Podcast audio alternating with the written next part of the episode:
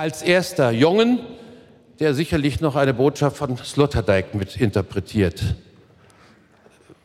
Bitte.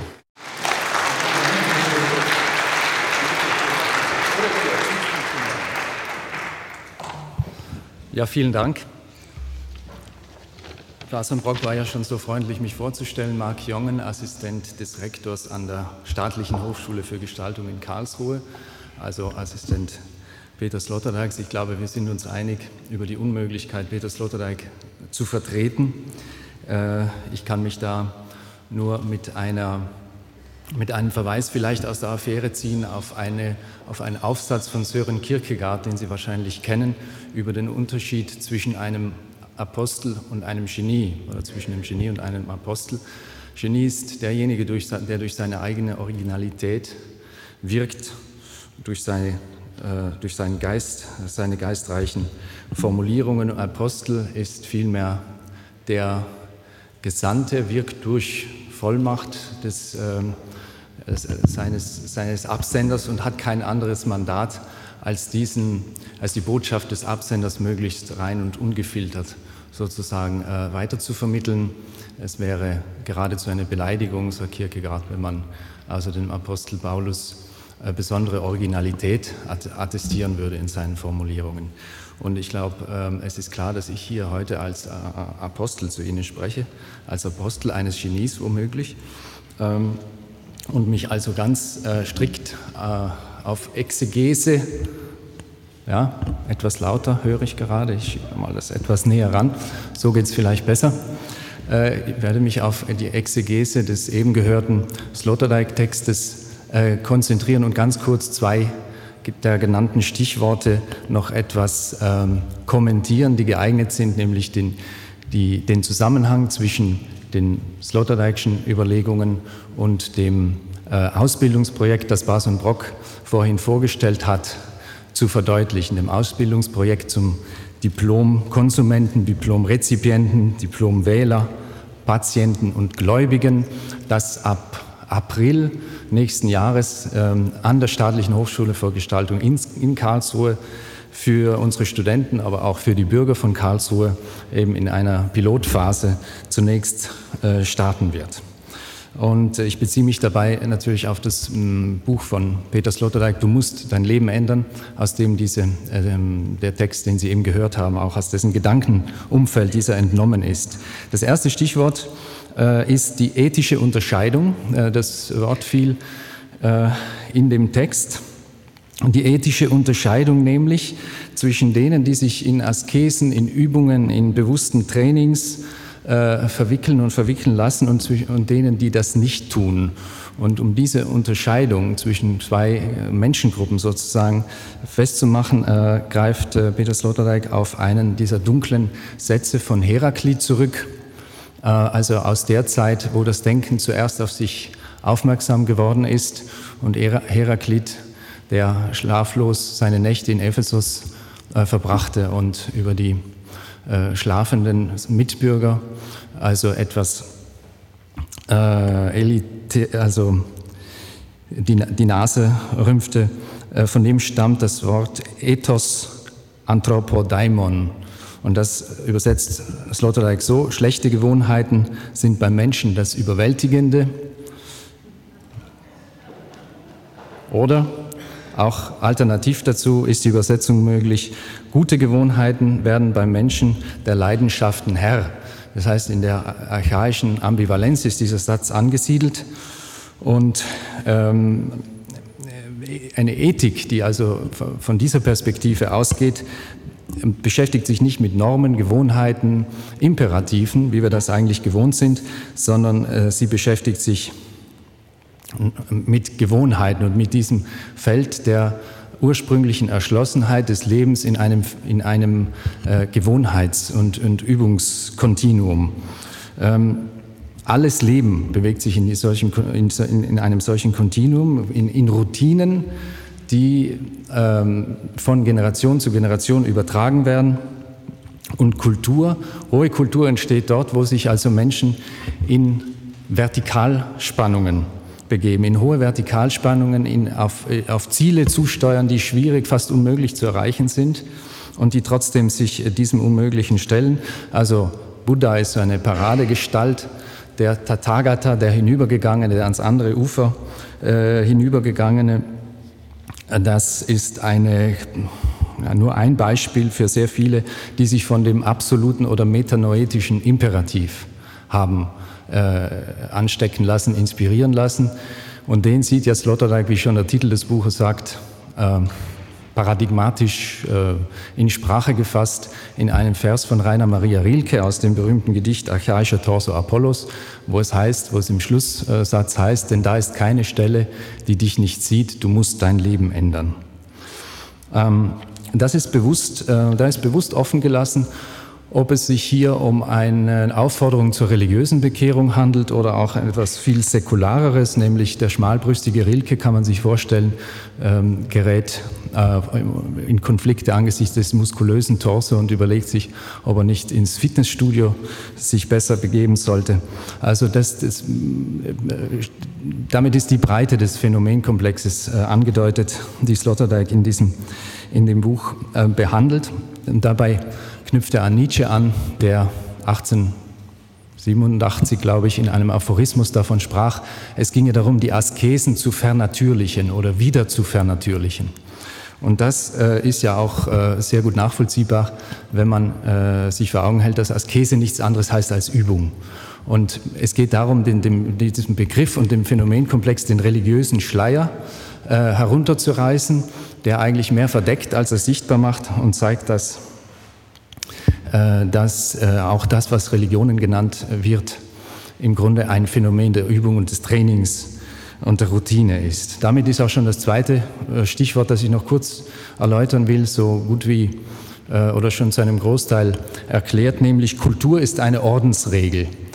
Das war auch so ein Wort, das hier vorkam. Das ist ein Zitat von Wittgenstein und besagt eigentlich nichts anderes, dass die Kultur ein gewaltiges säkulares Trainingslager ist, besonders natürlich dann äh, scharf gemacht in der Neuzeit, als äh, in der Pädagogik, im Militärwesen, in den Künsten, in den Wissenschaften ähm, äh, man dazu übergegangen ist, in, in ganz breiter Form äh, die äh, äh, Trainingsprogramme quasi von Staatswegen zu installieren und natürlich dann auch entspiritualisierte Trainingsprogramme.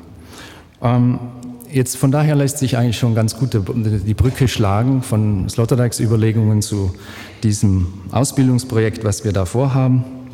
Nämlich wir, wir sind uns also einig, dass es auf diesen Gebieten des Rezipienten, Konsumenten, äh, Wählers, Patienten und so weiter äh, die Notwendigkeit von, von, von Trainingsprogrammen gibt, weil die, entweder die alten Ausbildungen versagt haben oder überhaupt nicht äh, vorhanden sind. Es ist ja auffällig, es handelt sich dabei um äh, Personengruppen, die den fünf oder fünf äh, Subsystemen der modernen ausdifferenzierten Gesellschaft entstammen.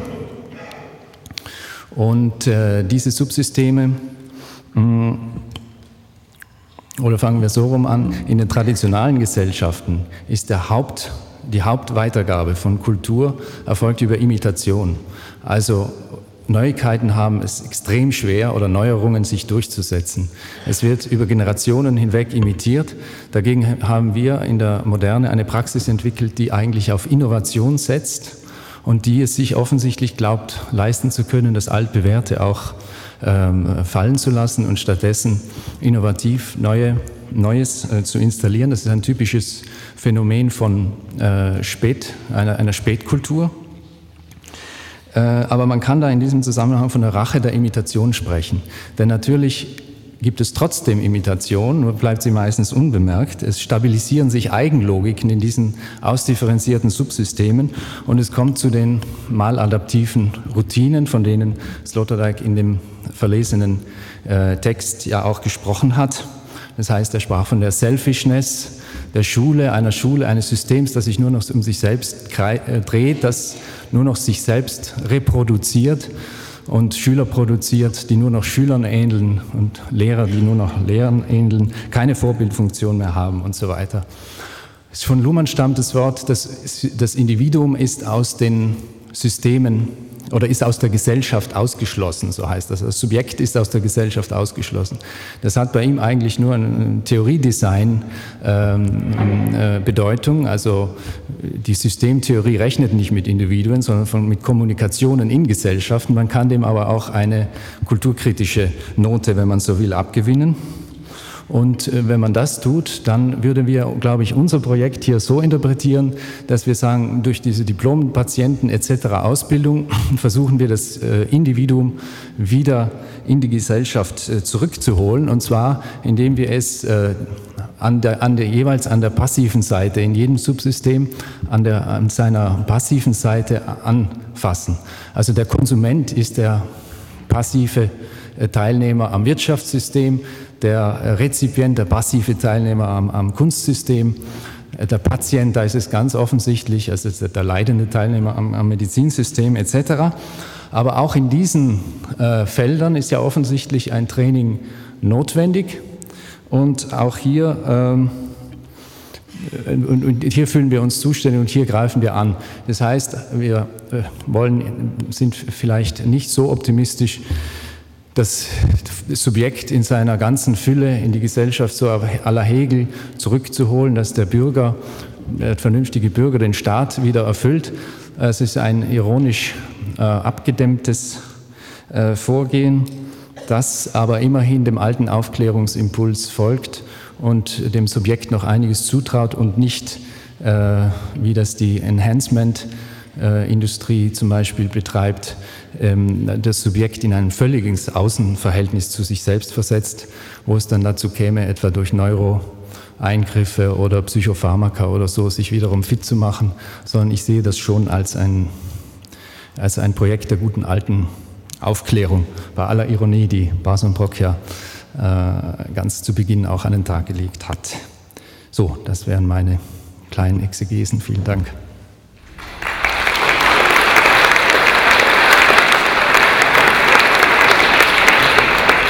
Ja, also wer es nicht glaubt, Rilke ging zum Psychotherapeuten in diesem Falle, C.G. Jung. Und es ist authentisch, was Jung Rilke geantwortet hat. Mensch, Rilke, kopulieren können schließlich Millionen, dichten Sie um Himmels Willen weiter. Das war der Schluss der therapeutischen Bemühungen von Rilke bei C.G. Jung. An den Herrn Jong hätte ich eine Frage. Da Sie ja Herrn Sloterdijk zitiert haben, ähm, Sie haben ja gesagt, dass ähm, also Kultur eine Ordensregel ist und dass äh, die Menschen eigentlich in der Gesellschaft imitieren und dass sie begrüßen würden oder es sehr schwer ist, etwas Neues zu platzieren. Also meine, mein Ansatz ist eigentlich, dass äh, Imitation ja eigentlich in, seiner, in seinem jeweiligen Kontext gesehen, also in unserer Zeit, auch ein originäres Stück ist. Also wie kann man dann unterscheiden zwischen einer Imitation in, in dem einfachen Nachmachen und das, was uns heute beeinflusst, auszuschließen, auszulassen? Imitation ist auch originell, originell, sagen Sie, ist auch Innovation. Ja, also weil es Inno heute passiert. Es entspringt einem Einzelnen mhm. anders als zu der Zeit, in der es entstanden ist. Sonst würde ja die ganze Geschichtsschreibung irgendwie stehen bleiben und wir könnten sagen, gut, es, das hat es schon mal gegeben. Also ich bin Autorin und äh, auch Drehbuchautorin und insofern bei uns herrscht die Regel, wir erfinden eigentlich keine Geschichte, wir schreiben sie nur neu, anders. Und dadurch ist sie originell. Gut, dann gehen Sie von einem relativ ausgewogenen Verhältnis dieser beiden äh, Faktoren aus, die die Kultur vorantreiben, Imitation und äh, Innovation. Äh, das ist ja äh, aufgeklärt und, und, und löblich. Was, das Argument, was ich äh, hier versucht habe zu exponieren, ist, dass die Innovation generell in der modernen Kultur ein Übergewicht bekommen hat, ein ungesundes Übergewicht. Und dass, sie, also, dass das so weit geht, dass sie sogar die Imitation quasi auffrisst, indem sie auch das Imitierte noch als Akt der Innovation ausweisen kann. Ja, so weit kann das auch noch gehen. Das, so hatte ich Sie zunächst verstanden. Sie meinen es offensichtlich ein wenig anders. Ähm, aber das ist eine, eine zumindest wenn man Sloterdijk folgt, ungesunde Entwicklung. Das führt zu malignen, zu malignen Wiederholungen, nämlich zu solchen Wiederholungen, die nicht bewusst intendiert sind, sondern die einfach passieren. Und zwar die unter der Hand passieren, unter der Innovationslogik, der man glaubt zu folgen, äh, vollzieht sich eine Imitation, die aber nicht mehr bewusst ist, sondern die äh, eben Dinge imitiert, ähm, die man vielleicht besser nicht imitieren würde. Und das, was man imitieren würde, nämlich beispielsweise, also wenn Sie das äh, Kunstkapitel äh, lesen, das, die Kunst ist ein äh, System, an dem ähm, Sloterdijk diese Malinien-Wiederholungen festmacht. Also die, die, die Kunst des, der Gegenwartskunst und Kunst des 20. Jahrhunderts. Und da kommt es zu, einer, zu einem rapiden Abbau der, der, des Handwerks. Ne? Die handwerklichen Fähigkeiten zählen nichts mehr und die äh, Ausstellungsmacht äh, ist dominant geworden. Und zwar äh, aus dem Grund, weil eine Künstlergeneration von der anderen lernt, dass man durch Ausstellen Okay, aber ich beziehe mich dann auch auf die alten Künstler. Das will ich dann auch noch einwerfen. Also alte Künstler waren froh, Maler waren froh, wenn sie äh, Leute hatten, die Kupferstiche angefertigt haben, die auch Imitate waren eigentlich und aber ganz anders dargestellt wurden. Und ich glaube, durch die Beherrschung einer Imitation ist man erst in der Lage, Unterscheidungen zu treffen in etwas Neues. Völlig richtig. Es ist ein Plädoyer für die Imitation, nicht dagegen.